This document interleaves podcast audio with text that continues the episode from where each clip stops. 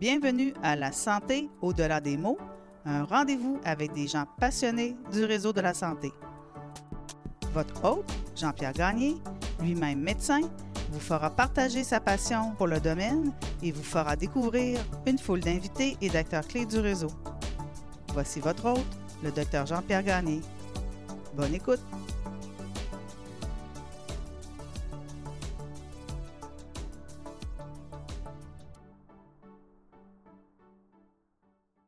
Je reçois cette semaine Dr René Roux, spécialiste en médecine interne, ancien président de l'Association des spécialistes en médecine interne du Québec et récipiendaire en 2012 du prix Osler pour l'ensemble de sa carrière.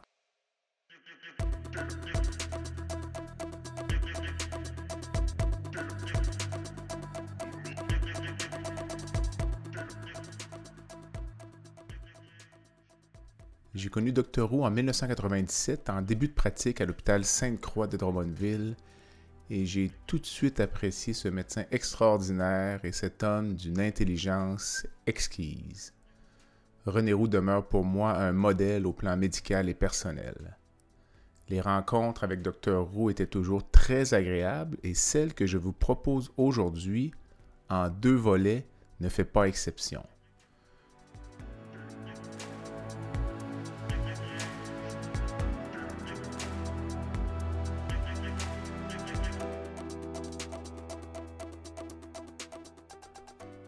Au cours de l'entretien, nous discutons de sa carrière, de sa vision du système de santé, de ses doléances à cet égard et des pistes de solutions qu'il envisage pour l'avenir. C'est donc un voyage dans le temps en deux parties que je vous propose aujourd'hui. J'espère que vous embarquerez avec moi. Bonne écoute.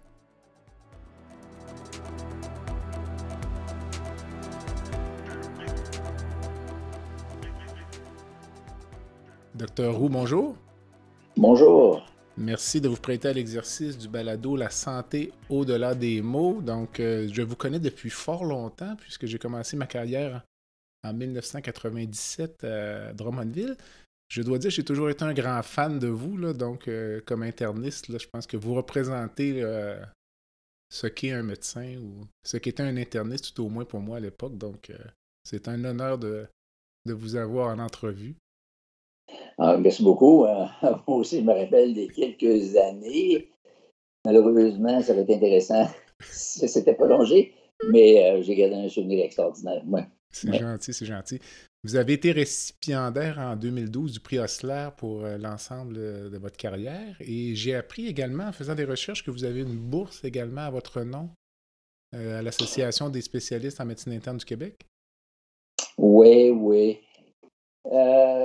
Pour le prix Osler, euh, ça avait été donné, euh, je pense, en reconnaissance euh, de deux choses. Premièrement, l'implication que j'avais eue au sein de l'Association des internistes dans l'organisation des services en médecine interne sur mm-hmm. le territoire du Québec. Mon implication aussi dans, la mise en avant de l'unité d'enseignement au CHRTR Trois-Rivières.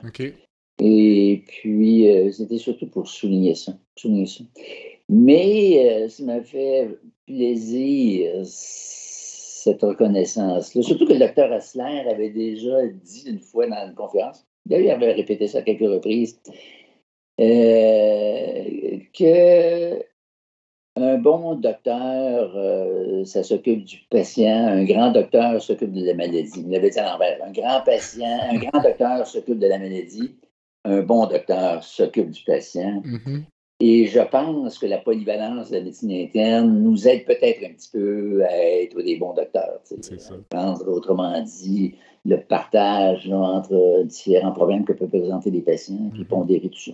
Mais la médecine interne en 2023 par rapport à ce que ça pouvait être dans les années 70, la médecine interne, euh, actuellement, ça a euh, pris une ampleur qui est euh, extrêmement importante. nous, quand moi j'étais président, de l'association, on avait à peu près 280 membres. actuellement, ils dépassent le 540, je pense. Mm-hmm. Donc, ça, ça a une augmentation importante. Et puis, ça a pris l'ampleur parce qu'avec le temps, les gens ont réalisé euh, que l'offre des services, euh, si tu veux avoir une continuité, il faut que tu aies une offre de services euh, de base qui est assez complète. c'est sûr, la première ligne, les universitaires sont très, très polyvalents. Mais dans les soins secondaires, la deuxième ligne, la médecine interne, c'est aussi une offre de soins qui est variée. Tu peux traiter plusieurs patients, plusieurs problèmes en même temps pour chaque patient. Ceci, ça a été reconnu, faisant en sorte que euh, les plans d'effectifs, par exemple, sur tout le territoire du Québec, euh, ont été petit à petit reconstruits où on faisait de plus en plus de place à la Puis actuellement, dans les programmes de formation universitaire, euh, il y en demeure même cette année là, que c'est en médecine interne où on retrouve le plus grand nombre de résidents dans les programmes de formation post-universitaire. Donc, ça va prendre encore plus de place dans le futur. La particularité de l'hôpital Sainte-Croix de Drummondville à l'époque, et je pense que c'est encore le cas, c'est qu'il n'y avait que de la médecine interne. Oui, oui. Malgré certaines pressions peut-être à l'occasion pour avoir des surspécialistes. Je pense que ma conception personnelle, c'est la suivante. Il faudrait que je raconte un petit peu euh, J'étais. Est-ce que j'étais encore le président de l'association? Je ne me rappelle pas, mais en tout cas, euh, le docteur Gauthier, le président de la Fédération des médecins spécialistes, m'avait appelé pour me dire qu'on était pour avoir un prix de service euh, à Gaspé. Alors, euh, à Gaspé, c'était un modèle organisationnel. À l'époque, ils avaient deux gastro-entérologues, dont un venait de quitter. Ils avaient un interniste, en recherchait un deuxième. Puis, puis ils voulaient renouveler aussi le le, le gastroentérologue qui venait de quitter, puis il voulait avoir un, il recherchait un rhumatologue. Donc, cinq spécialistes, deux gastroentérologues, deux médecins internes, puis un euh, rhumatologue. Ça, c'est extrêmement difficile de faire une équipe pour euh, assurer une permanence de soins. Parce que quand tu arrives à la salle d'urgence, le patient qui a une hémorragie digestive, ou bien donc le patient, par exemple, qui fait un effort suivi du myocarde, le rhumatologue, euh, il a une grande, grande compétence, là, mais pas dans ces secteurs d'activité. Tu ne peux pas partager la garde euh, dans un modèle semblable. Donc, j'étais allé travailler à Gaspé. Et puis, euh, pour voir comment ça fonctionnait. Et euh, suite à cela, faire un petit aparté, c'est qu'à tous les trois ans, on demandait aux associations médicales, chirurgicales, on leur demandait de, faire un plan d'effectifs, de créer les besoins en effectifs pour les trois prochaines années dans chacune de nos spécialités. Et là, on se réunissait à un certain moment. Euh, il y avait le Collège des médecins, l'Association des résidents, l'Association, euh, la Fédération des médecins spécialistes, la Fédération des, des le collège, peut-être que je me répète, puis il y avait bien sûr le ministère de la Régie de l'assurance maladie du Québec. Et puis là, je m'étais prêté à cet exercice-là dans un premier temps. On avait fait des efforts incroyables, téléphoner à tout le monde, comptabiliser leurs besoins, et puis finalement, euh, bon, présenter tout ça. Alors, euh, trois ans plus tard, il nous demande de faire exactement le même exercice. Ah là, là, j'ai dit non, non, non, on ne fera pas cet exercice-là. Alors, euh, ce qu'on a fait, ça a coûté 32 000 J'ai fait faire par des spécialistes en communication un petit carton, un, petit dessin animé. Et puis qui mettait en perspective euh, deux situations cliniques. Un jour, il faudrait peut-être qu'on essaie de le trouver et de l'envoyer pour, pour plaisir. Là. Et euh, c'était euh, finalement, dans, une présentation, c'était un modèle où les hôpitaux euh, qui étaient petits, moyens, intermédiaires, mettons, qui desservaient des populations inférieures à 70 000 personnes, c'est qu'on montrait que si tu créais des noyaux de spécialistes en médecine interne polyvalents, c'est que tu pouvais assumer ou assurer une garde en permanence sans trou. Alors que l'autre modèle, celui de Gaspé dont je viens de parler, si tu si adoptais un modèle comme ça, c'est sûr que tu étais pour t'exposer à des ruptures de service au niveau de la garde. C'est, certain, certain, quelqu'un part en vacances, n'importe quoi, ça ne fonctionne pas. Mm-hmm. Donc, on a présenté ce petit cartoon-là, et puis euh, ça se terminait comme ceci. Dites-nous quel est le modèle organisationnel d'offre de services de soins médicaux spécialisés que vous voulez mettre sur place au Québec. Si vous voulez avoir des groupes de cardiologues, de gastroentérologues, de pneumologues, de rhumatologues partout, pour assurer le fonctionnement. Vous n'aurez peut-être pas besoin de tant que ça de médecine interne.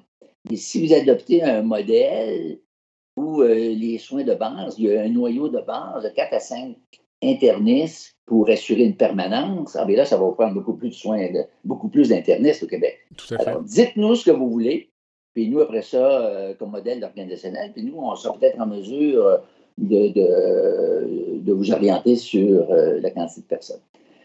Alors, bah, je pense que ceci a été à l'origine du modèle qu'on connaît actuellement.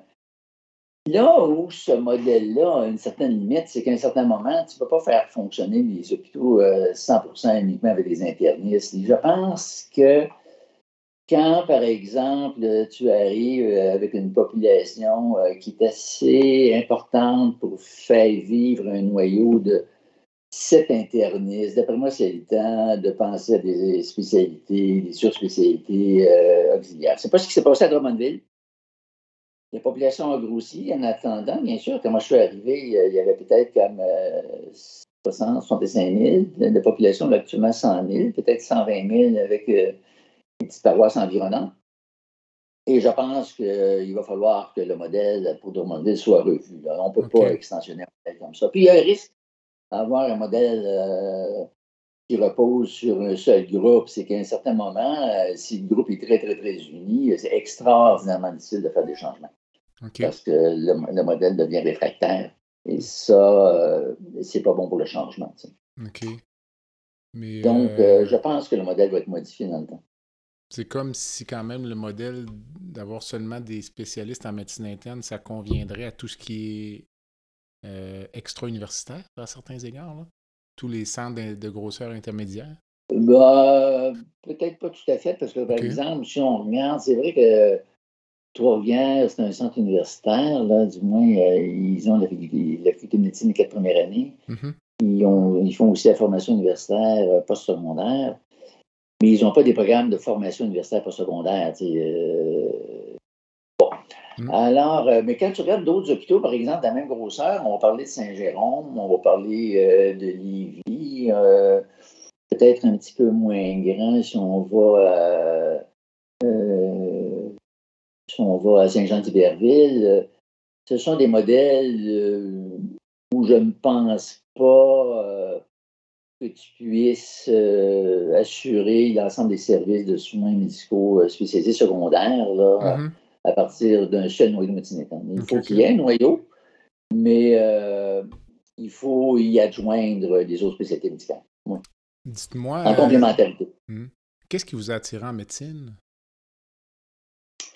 A été, ça, c'est une, une, bonne question. Je ne suis pas sûr que. Ça fait un certain temps. Il y a, non, il n'y a, pas un événement, une situation particulière. Euh, mon mes parents n'étaient pas médecins. On demeurait dans un petit village, mais je rappelle, par exemple, moi j'ai deux images euh, de la médecine. Euh, pas très loin de, notre maison, là, euh, il y avait le docteur le père, puis après ça, le, fils. C'était une petite maison bien simple. Tu entrais là-dedans et puis ils avaient leur propre pharmacie. ils fabriquaient leur propre pommade. Le père, probablement, avait fait son cours de médecine les années 1890, 1900, euh, le fils probablement dans les années 1920. Euh, euh, donc, c'était quand même une médecine vraiment, vraiment une grosse médecine de campagne. Et ces médecins-là, là, c'était comme par exemple un curé de la paroisse. C'était quasiment du bénévolat. Mm-hmm. C'était en fait, c'était du partage de l'amour. Euh.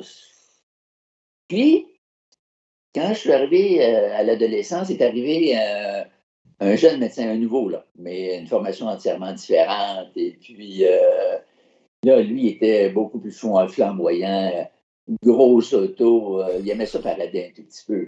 Puis, écoute, en, parlant de ça, même à un certain moment, écoute, qu'il s'était acheté donc euh, une Mustang, une Shelby 500. Imagine-toi donc, pour nous autres, 15-16 euh, ans, tu regardais ça, puis euh, tu te disais, mais écoute, ça n'a pas de bon sens. Alors, c'était deux images de la médecine qui étaient entièrement différentes. Il faut avouer que j'ai aimé, moi, ces deux images-là. La première image, c'est peut-être celle que j'ai le plus aimé. C'est celle du bon vieux docteur que tu appelais n'importe quand. Tu peux gagner à sa porte à n'importe quelle heure. Si tu appelais à la maison, c'est certain. Mm-hmm. Alors, l'autre, c'était une médecine qui, était, qui avait évolué un petit peu, la façon de, faire, la façon de procéder. Mais ce sont deux modèles de pratique de la médecine que j'avais, euh, en fait, qui m'avait marqué. Et puis, euh, est-ce que c'est ça qui fait que j'ai choisi de, de en médecine? Peut-être que oui. Euh, peut-être que non. S'il y avait quelque chose, ce serait peut-être plus le premier modèle, ouais, de, médecin de famille. D'ailleurs, j'ai fait un cours de médecine. Et ce n'était pas nécessairement en pensant devenir un spécialiste. Là. Non, non, non, non, non. Puis quand je suis arrivé, euh, tu, fais tes quatre premières années, tu fais ton année d'internat à l'époque. On n'appelait pas ça la résidence. on appelait ça un internat. Mm-hmm. Alors, euh, écoute, l'année d'internat, euh, là, là, là, ne me voyais pas pendant tout aller travailler. Je n'avais pas envie, moi, d'aller travailler pendant vie. Okay. C'était à l'université. C'est comme ça que j'ai fait une spécialité. OK, OK. Ah, c'est intéressant. C'est comme ça. C'est un petit peu par défaut. je ne voulais pas aller travailler. Mm. Je ne voulais absolument pas. Est-ce que vous euh, auriez pu envisager une autre carrière à l'époque ou euh, parliez d'être curé dans le temps? C'était curé avant comme médecin? Est-ce que c'était ça le modèle? Euh? Non, non, non? J'aurais pu, je pense que j'aurais été très, très heureux aussi si j'avais travaillé manuellement. OK. J'avais pas Exemple, là, euh, avant d'entrer en médecine, euh, 3-4 ans avant, euh, oui, c'est ça, 3-4 ans avant, euh, j'étais apprenti électricien. Alors, pourquoi? C'est parce que l'électricien, dans notre village, avait besoin d'un petit peu d'aide pour tirer les câbles, de telle sorte que le connaissant, bon, je m'étais proposé pour l'aider, puis je détestais pas ça en passant être apprenti électricien. Là. Mais j'ai jamais pensé un jour devenir électricien, mais si je l'étais, si, j'étais devenu électricien, je suis certain que j'aurais aimé ça. Je suis certain. Je suis certain. La chirurgie, donc, jamais par contre? Ou Ah non, pas de la chirurgie. Il y a une raison fondamentale à ça, c'est que je ne suis pas très, très habile des mains. Tu sais, je regarde les chirurgiens, ils ont une grande, grande qualité. Là. Et vous autres, je vous regardais faire des nœuds, là, mais leur, euh, une fois, j'étais au bloc opératoire comme résident, euh, chirurgie cardiaque, remplacement d'une valve antique, et puis euh, il y avait un chirurgien, un chirurgien cardiaque, installe la valve antique. Tu sais comment est-ce qu'ils font ça? Puis d'un coup, hmm. ils tirent sur l'ensemble des fils de la valve. Parachuter la valve. À, l'anneau, là, tu sais. Et en tirant sur ces fils, la valve descend et tout d'un coup, excuse le mot, tabarnak, je l'ai monté à l'envers. Oh mon Dieu. Tu aurais dû voir ça. On recommence. Tu aurais dû voir euh, toutes les fils, euh, ben, en tirant naturellement, tous les fils sont partis, ah mais tu aurais dû voir remettre les fils. Ça allait tellement vite là, que je ne voyais pas les deux se faire. C'était de toute beauté et ça a très bien fini. Là, bon, bon, bon. Mais euh, non, j'aurais pas le cas de faire ça. Dites-moi, aviez-vous une devise ou un mantra quand vous étiez en pratique? Ou, une phrase pour laquelle vous étiez euh, connu? J'imagine que oui. Ah, en fait, euh, non, non. S'il y avait quelque chose, là, euh, s'il y avait quelque chose, c'était peut-être il faut partager. Il faut partager. J'ai été assez chanceux à cet égard-là. Là, tu sais finalement, euh, tu te maries, c'est peut-être la première fois que tu commences à partager pour vrai. Mm-hmm. Alors, donc, tu te maries. Euh, et puis, dans notre cas, nous autres, tu sais, euh, c'est un seul compte de banque. Là, on a acheté une première maison. après ça, on a acheté une résidence secondaire dix ans plus tard. Puis, si tu me demandais qui l'a payé, de toute façon, je l'ai mis au nom de ma femme. Je l'ai peut-être payé 80% aussi. Mais ça, ça ne me dérangeait pas pendant tout. Un fonds, un, un compte commun, là, rentre là-dedans, puis on paye les dépenses. Puis ça a toujours été comme ça. Mais le meilleur exemple de partage que j'ai eu, c'est quand j'ai commencé à travailler à Drummondville. À Drummondville, euh, il y avait trois internistes, euh, beaucoup de vieux que moi, Dr Saint-Pierre, La Forêt et Will. Alors là, moi, j'arrive, comprends-tu, et eux, ils partageaient les revenus 100 Ils partagent 100% des revenus partage 100 des dépenses. Alors, moi, j'arrive comme ça, euh, et puis pas de problème, accueilli 100% des revenus, 100% des dépenses. Puis, quand je suis arrivé en septembre 1976, moi, je n'avais pas mon certificat de spécialiste parce que les examens oraux de médecine interne euh, se passaient en novembre suivant. Moi, j'ai commencé à travailler en septembre. Mhm. Alors, euh, naturellement, euh, on n'était pas payé au même tarif pour le même acte. Moi, j'étais payé comme un omnipraticien, Mhm. mais c'était le partage total. Partage des revenus, partage des dépenses. C'était comme ça tout le temps. OK. Et puis, euh, je pense que ça, ça m'a vraiment, vraiment marqué euh, dans le temps. Il est arrivé à un certain moment, par exemple, j'étais président de la Fédération des médecins, euh, président de l'Association des internistes, et puis euh, il y avait la réforme Rochon. à ce moment-là, tu te rappelles, il avait fermé des lits, il avait fermé des hôpitaux. et il y avait juste la masse des médecins spécialistes. Conséquemment, la Fédération, elle, avait décidé que pour les trois années qui les poursuivent, alors euh, les médecins déjà sur le marché du travail étaient pour continuer à être payés à 100% du tarif, mais les jeunes qui commençaient à être réveillés étaient prêts à payer à 70 du tarif pour les trois années suivantes, je pense. Je m'en rappelle. Ah, euh, ouais. Alors, ce qu'on a fait, personnellement, à Drummondville, ce que j'ai fait, là, c'est qu'on a partagé 100% des revenus et des dépenses. C'est-à-dire que les trois associés qu'on a trouvés pendant cette période de temps-là, euh, ils ont été payés exactement comme les autres. Mais je pense qu'à Drummondville, compte tenu que c'était une région intermédiaire, c'était un peu moins punitif. Cette, euh, Ben, C'est-à-dire qu'à Drummondville, on avait déjà, je pense, une augmentation de 15% du tarif. Mais il y avait 30% de moins du 15% Et d'ailleurs, euh, ça a donné naissance à l'époque, euh, vous vous rappelez, l'Association des jeunes médecins du Québec, Oui, oui. qui Ben a oui, puis, euh, poursuivi la Fédération des médecins spécialistes.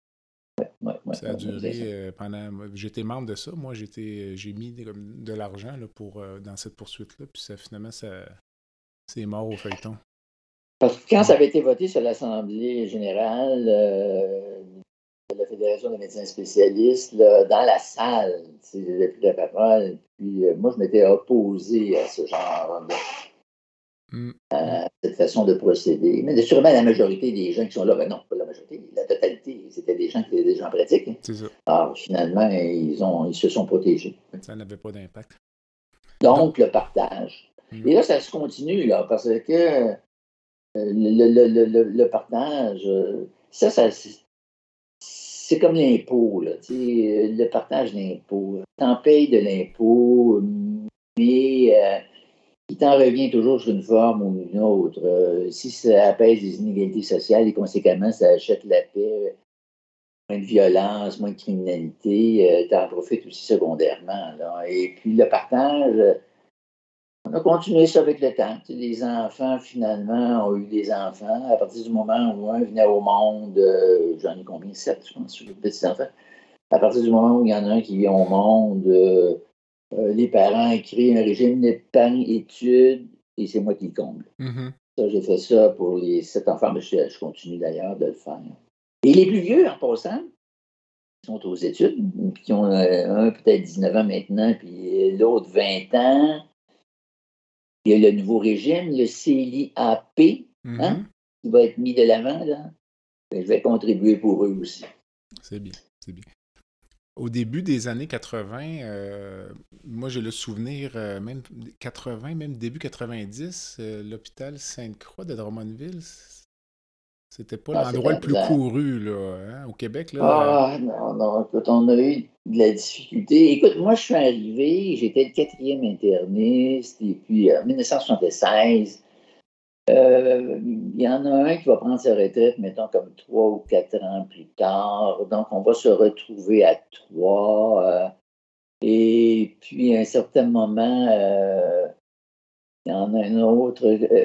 quand est-ce qu'ils ont annoncé, le, plan là, où ils avaient offert aux infirmières de prendre une retraite? c'est le milieu des années ont- 90. ça. Moi j'étais. les mises à la retraite, je travaillais déjà, donc fin des années 90. C'est un petit peu plus tard, Ah. ça. Un petit peu plus tard. Mm. Les à anesthésistes qui étaient façon, partis à la euh, retraite. on s'est- on s'est retrouvés à trois pendant des années. Puis là, on a essayé de recruter. C'était extrêmement difficile. C'était un hôpital. Tu sais que quand moi j'ai commencé à travailler, il n'y avait pas d'échographie. hein. Ah, non, non, non, non. Et puis, euh, moi, j'étais formé pour faire les bronchoscopies, mais on faisait aussi une biopsie hépatique.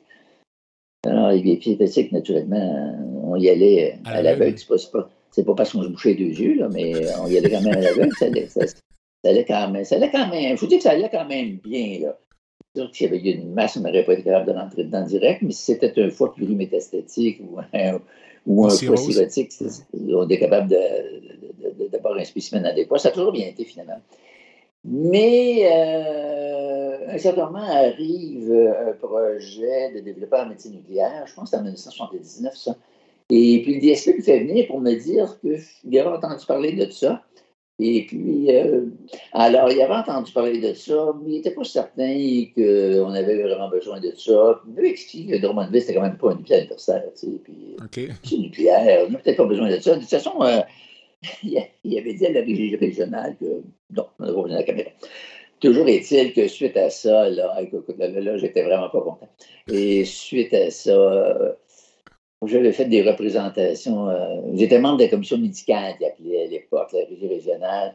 Écoute, j'avais monté un dossier là-dessus. J'étais allé présenter ça euh, avec des dessins de toute la région 04, là, les, le bassin desservi par Drummondville, le bassin desservi par Saint-Hyacinthe, le bassin desservi par Shawinigan, puis l'autre bassin desservi par le, Trois-Rivières, qui était mhm. à l'époque l'hôpital Saint-Joseph, le, le, CHRTR, pour leur montrer que finalement, il y en avait partout. Il y en avait déjà une à Arthabasca, il y en avait déjà une à Trois-Rivières, il y en avait déjà une à, à Victoriaville, il n'y en avait pas à Drummondville, puis celle qui s'en venait, compte tenu qu'on avait dit qu'on n'avait peut-être pas besoin, il était pour l'être à Trois-Rivières. Écoute, donc, euh, suite à cette intervention-là, euh, qui avait créé énormément d'animosité, euh, beaucoup d'animosité, au point où la réunion suivante, on m'avait demandé ma démission. Là.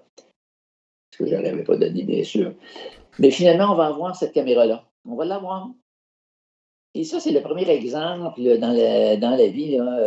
il faut que tu t'occupes de tes affaires. Hein, parce que si tu penses que les autres vont faire ce que tu espères qu'ils vont faire, c'est pas nécessairement vrai, mais s'ils le font, ils ne font peut-être pas nécessairement à la vitesse que tu voudrais qu'ils le fassent. Mm-hmm. Donc, finalement, on va avoir la médecine nucléaire euh, au début des années 80. Et puis là, il va y avoir euh, un autre projet là, qui est extraordinaire. C'est quand les gens de Drummondville, euh, les, gens d'affaires, puis certains médecins ont créé la Fondation du en 1983. Ça, ça, ça, ça, ça, ça l'a créé ça, ça a créé un support, là, et puis ça l'a énormément aidé. Puis en 85-86, c'était l'époque du développement de la tomographie axiale, donc on avait fait une demande pour une tomographie axiale. Là, ça traînait un an, deux ans. Il y avait beau en parler au directeur général. À l'époque, c'est assez facile de rentrer dans le bureau du directeur général parce qu'on avait un dans notre hôpital. Tu sais, maintenant, c'est épouvantable parce que tu sais plus où est-ce qu'il est. Mais euh, donc, tu en parlais au directeur général, il ne savait pas trop où est-ce que le dossier en était. Euh, tu essaies de prendre l'information auprès, euh, à l'époque, c'était la régie régionale, puis, ah, oh, ben écoutez, on a fait la demande, ça s'en va, blablabla, ça va finir par arriver. Mm-hmm. À un certain moment, je décide d'appeler moi-même personnellement euh, au bureau de la ministre de la Santé, qui était Mme Lavoie. Thérèse Lavoie. Je parle à son attaché politique, imagine-toi donc, qu'elle me donne un rendez-vous avec elle. OK. Deux semaines après, un rendez-vous, Docteur Roux de Drummondville, avec la ministre. OK.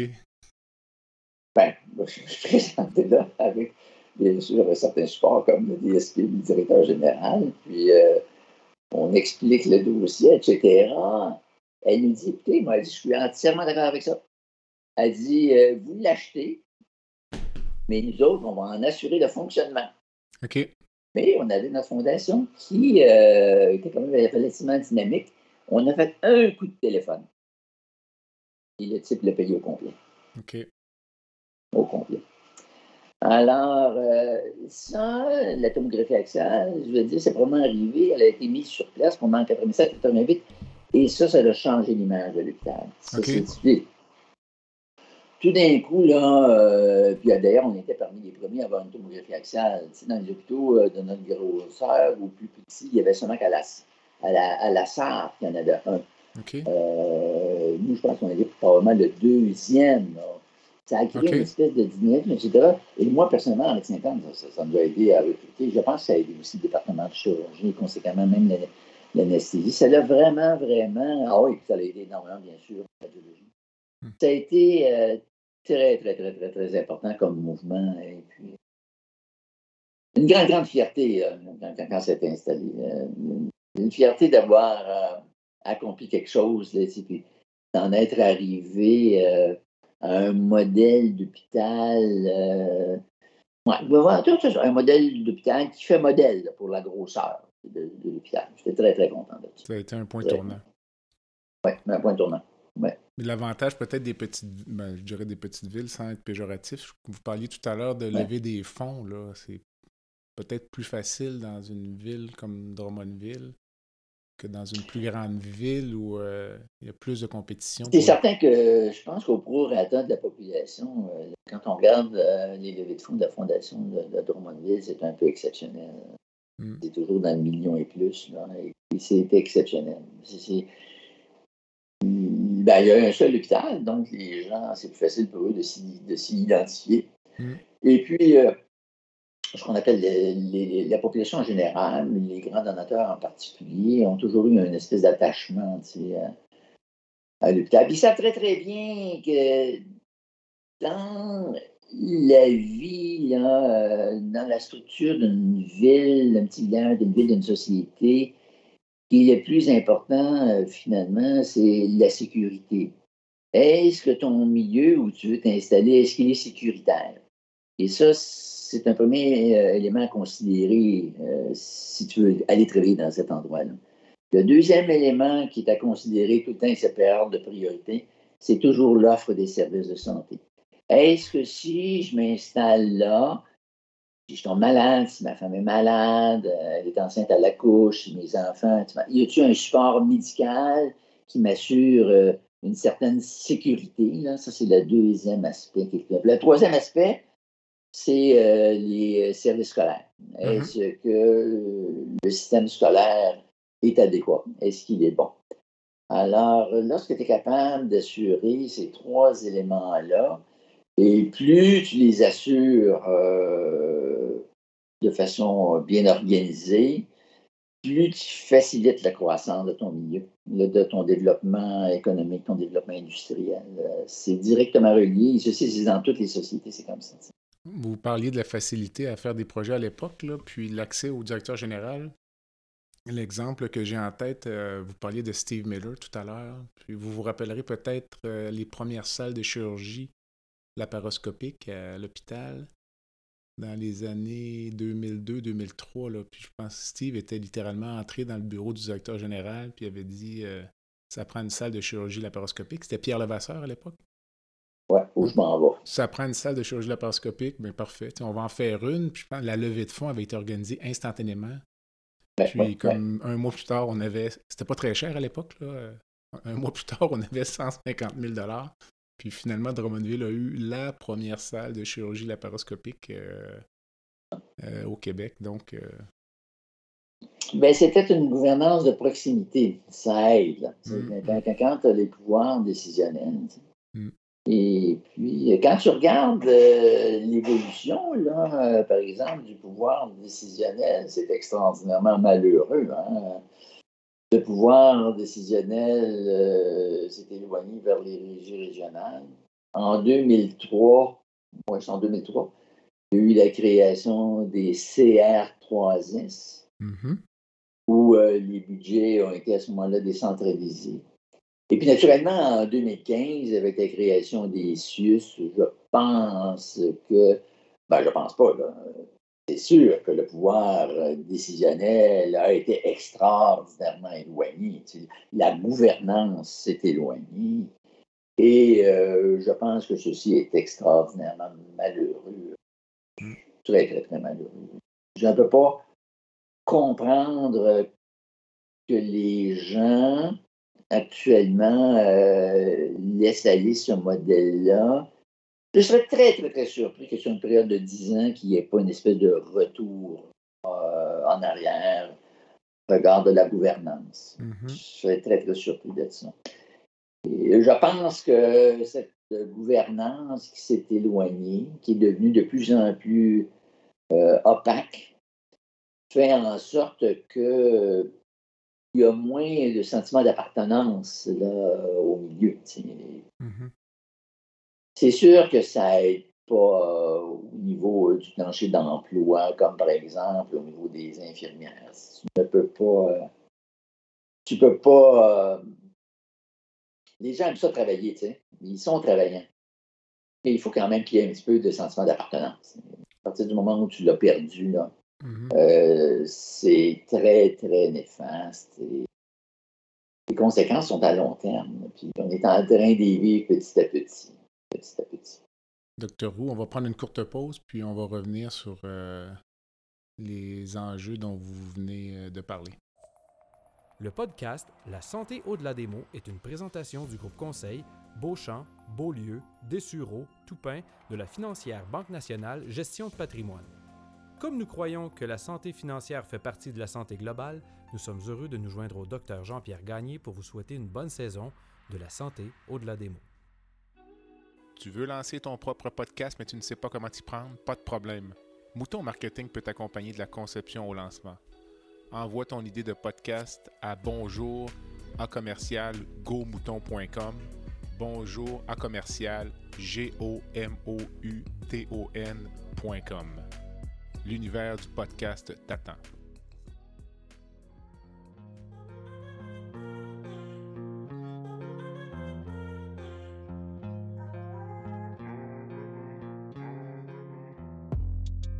visitez le site web du balado à www.baladosanté.ca au b a l a d o s a n t e.ca. Visitez également notre page Facebook, envoyez-moi des commentaires, des suggestions d'invités et abonnez-vous au balado sur la plateforme de votre choix.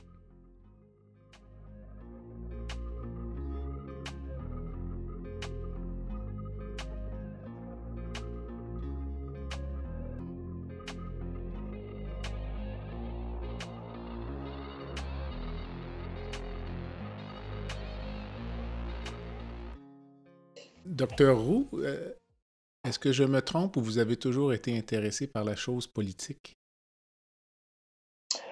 Oui, j'ai toujours été intéressé euh, par la chose politique, effectivement. Écoute, euh, on m'avait même, on m'avait même approché pour devenir maire de Drummondville à un certain moment. Oh, oui, j'avais eu des, bon, non, pas, des, une rencontre là, dans un, hôtel, là, puis, euh, pour discuter de ça. Mais euh, non, j'aimais trop euh, la pratique de la médecine, c'est pour aller en politique, bien que ça m'a toujours intéressé. Il est certain que vers la fin, j'avais peut-être un petit peu plus de temps, j'aurais pu m'impliquer, mais j'avais pas une épouse là, qui aurait euh, bien fonctionné à l'intérieur de ce modèle-là. OK.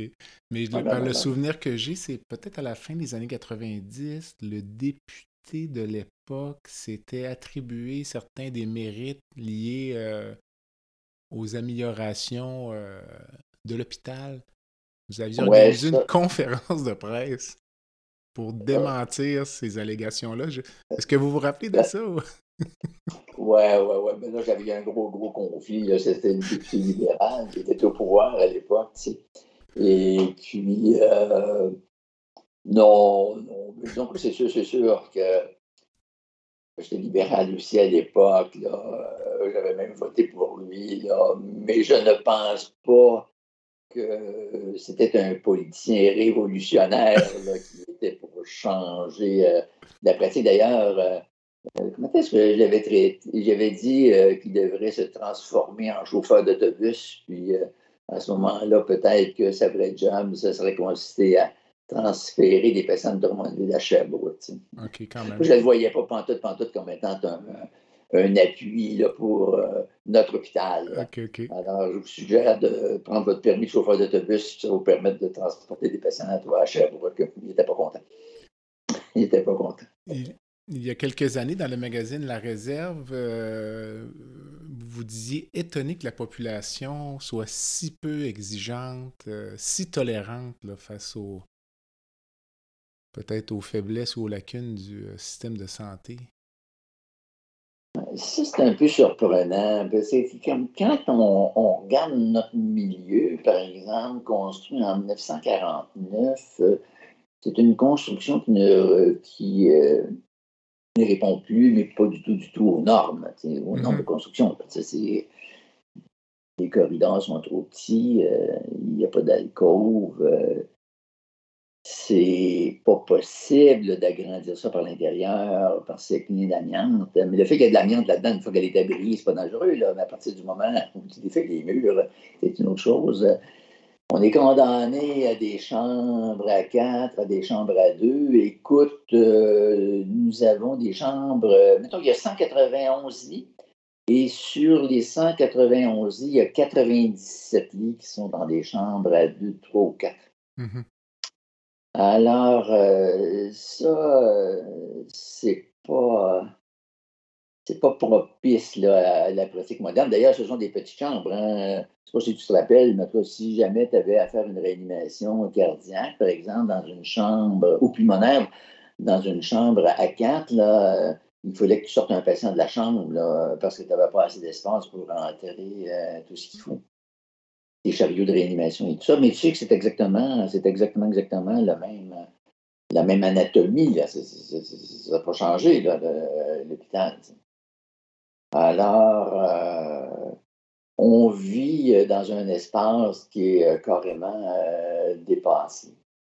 Et donc, je me répète, des corridors qui sont trop étroits, des ascenseurs qui sont insuffisants, il y a même des ascenseurs qui ne répondent pas aux normes. Euh, il y a toutes sortes de contraintes qui font en sorte que l'expansion est, impensable. Euh, c'est un hôpital euh, dont l'aspect physique est dépassé. Écoute, j'ai demandé un rendez-vous justement avec le ministre Dubé, un rendez-vous personnel avec lui il y a environ 3-4 semaines. Son attaché politique m'a appelé, on a discuté euh, deux fois. Alors, euh, je voulais lui expliquer euh, comment c'était carrément désuet, puis comment il fallait très, très rapidement passer à une autre étape, c'est-à-dire la construction d'un hôpital neuf. Mais encore là, entre ce qu'on dit puis entre ce qui est faisable, parce que tu sais, on a des normes. Hein. Mm-hmm. Alors, tu es capable de construire un nouveau pont Champlain en trois ans. Tu es capable, euh, en 1982, je pense, euh, le président Kennedy annonce qu'il va mettre un homme sur la Lune dans, dans 10 ans. Il réussit à le faire en dans 17 ans. Alors, euh, ici, on n'est pas capable de construire euh, un hôpital dans, 12 ans. Puis bien souvent, 12 ans, c'est court. C'est, plutôt 15 puis 20 ans. Alors, euh, on a une espèce de, façon de procéder. Je pense qu'on est englué dans, dans, un système plus ou moins immobile où, où tout est lent. Et la normalité est devenue une norme. Alors, euh, c'est un peu triste pour l'hôpital. Et, euh, je pense pas qu'on va avoir un nouvel hôpital, bien que l'idée ait été acceptée par le ministère en passant, mm-hmm. euh, lors des dernières élections, juste avant les dernières élections, en septembre 2022.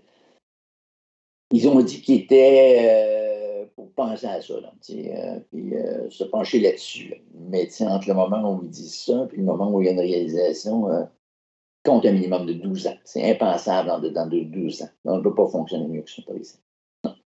Mais euh, je reviens à, l'essence du problème. Comment vous expliquez la résilience des gens? Puis, non il y a la population qui est résiliente face à cette désuétude des lieux, mais il y a la résilience aussi du corps médical. Puis je pense que c'est ça qui fait qu'on en est rendu où on est aujourd'hui. Vous parliez des infirmières récemment dans une euh, lettre euh, qui a circulé à l'interne, j'essayais d'envisager d'autres euh, corps professionnels où les gens acceptent systématiquement de rentrer au travail le matin, ne sachant trop s'ils vont être obligés de rester jusqu'à minuit. pour les gens, notamment pour le personnel infirmier, c'est normal.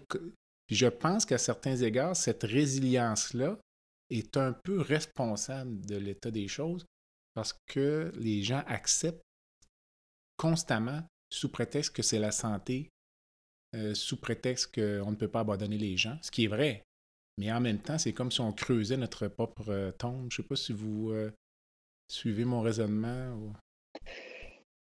Il est certain que il est certain que les Québécois, c'est un peuple qui est très, très, très pacifique, puis extraordinairement résilient, qui s'accommode facilement de ce qu'ils ont. C'est pas un peuple qui est très, très, très, très revendicateur. Je pense, une historique peut-être à tout ça, c'est qu'en partant, les Canadiens français n'étaient pas, pas très, très riches. Euh, ils n'avaient pas de pouvoir, ou très peu de pouvoir. Ça s'est amélioré avec les révolutions tranquilles de 1960. Mm-hmm. Mais encore là, la Révolution tranquille, il y a eu des, bons changements en 1960-1970, mais on dirait que suite à ça, il y a une pause. En fait, c'est ça. Tu le dis, on est extraordinairement résilient, on se contente de ce que l'on a. Euh, peut-être parce que euh, les, euh, les, vendeurs du renouveau, comme par exemple moi, d'autres ne sont capables de bien exprimer euh, les besoins, puis ne sont pas capables, une fois exprimés, euh, de prendre des mesures pour amener une espèce de consensus pour qu'il y ait des changements appropriés. Alors, euh, c'est peut-être pas une partie culturelle. On est, on est des gens au Québec extraordinairement pacifiques. Hein. Il n'y a pas. Quand je regarde les infirmières, là, un peu partout, euh, quand je regarde, tu sais que c'est au Québec, hein, peut-être que je me trompe, là. Je peux vérifier, mais c'est au Québec où le temps supplémentaire obligatoire est vraiment, vraiment à noter. C'est obligatoire, c'est légal tu es obligé par la loi de faire du temps supplémentaire. Obligatoire. Dans les autres provinces canadiennes, tu fais aussi, il y a aussi du temps supplémentaire. Euh, mm-hmm. Les gens font du temps supplémentaire. Et curieusement, euh, si je me rappelle bien, au Manitoba, par exemple, là, il y a à peu près 50% plus d'heures en temps supplémentaire au Québec, mais ce n'est pas obligatoire par là. Euh, ils s'organisent pour que les gens puissent accepter de le faire. Mais chez nous, si tu ne le fais pas, tu vas avoir une punition. Tout à fait. Euh, et puis, euh, il y a une espèce de résilience. Euh, je reviens à, l'hôpital. Il n'y a pas beaucoup de personnes qui prennent le micro, qui écrivent une lettre dans le journal, qui vont essayer de rencontrer leurs députés. En fait, je suis au courant tout d'aucun mouvement social de Drummondville, autour de Drummondville qui euh, aurait fait, euh, aurait pris la moindre mesure pour rencontrer les autorités, euh, les autorités gouvernementales pour essayer de, de, de, mousser un hôpital, même, même, même, même de mousser une rénovation. Tout se fait en vase clos. Tout se fait en. Puis il y a, moi, je pense qu'il y a une très, très, très grande résignation. Euh, ça pourrait peut-être se briser s'il euh, y avait des, euh, des, décideurs, des influenceurs euh, qui prenaient la parole de façon répétée.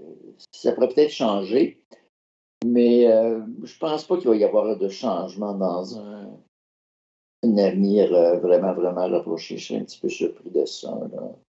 Ça va prendre vraiment, vraiment beaucoup de bousculades. Là j'ai lu un article justement hier, publié hier, dans le journal local, où euh, si on parle de, rénovation à venir. Les rénovations à venir qui ont été annoncées en 2017, qui dans le journal en 2020, c'est bien écrit noir sur blanc que les travaux vont commencer en 2021. Et là, là, on est euh, presque euh, début du printemps 2023. pas rien entendu parler de rien. Euh, écoute, c'est d'une lenteur phénoménale et il n'y a pas personne qui se fait. Mais pas personne, personne ose le ton, lève la main. On est extraordinairement pacifique et extrêmement résilient. Et je pense qu'on attend la catastrophe. Mais la catastrophe, elle s'en vient, là.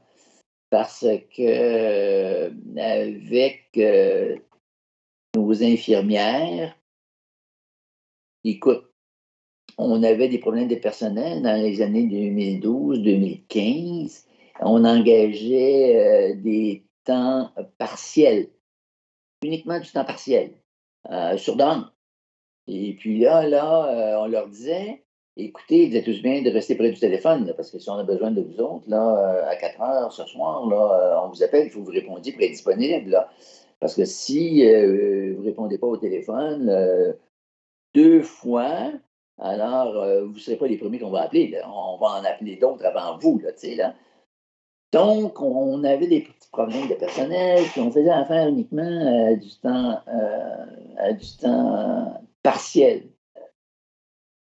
On n'avait pas idée d'engager des temps pleins. On avait des postes affichés temps plein.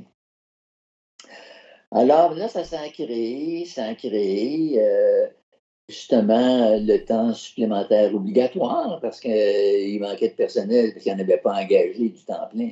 Ils ont créé le propre problème là, à l'effet de la province, c'est ça qui est curieux.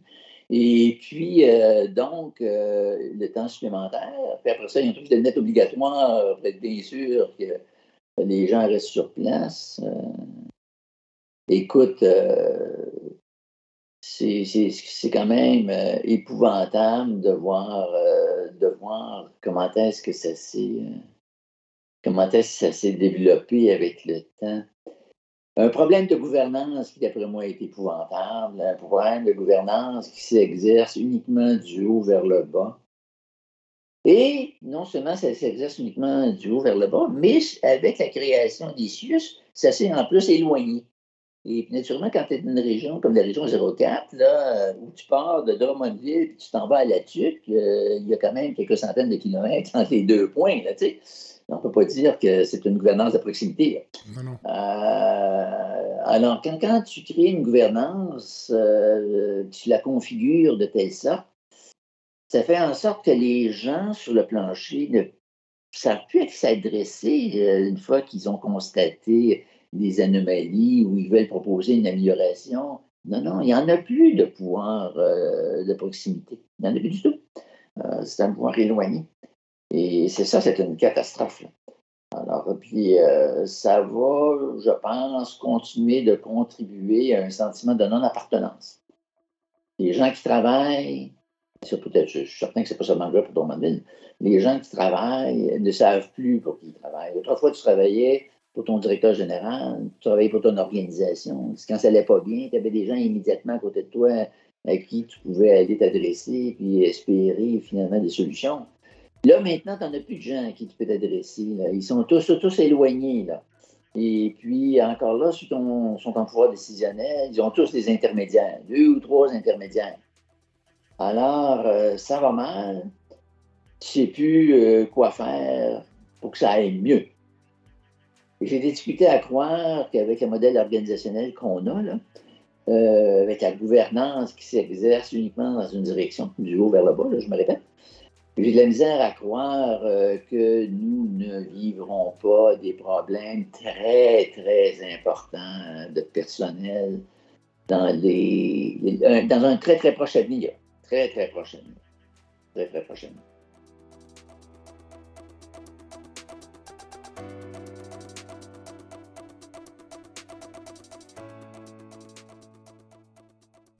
Ceci complète donc la première partie de l'entrevue avec Dr René Roux, spécialiste en médecine interne. Je vous donne rendez-vous la semaine prochaine pour la suite de l'entretien.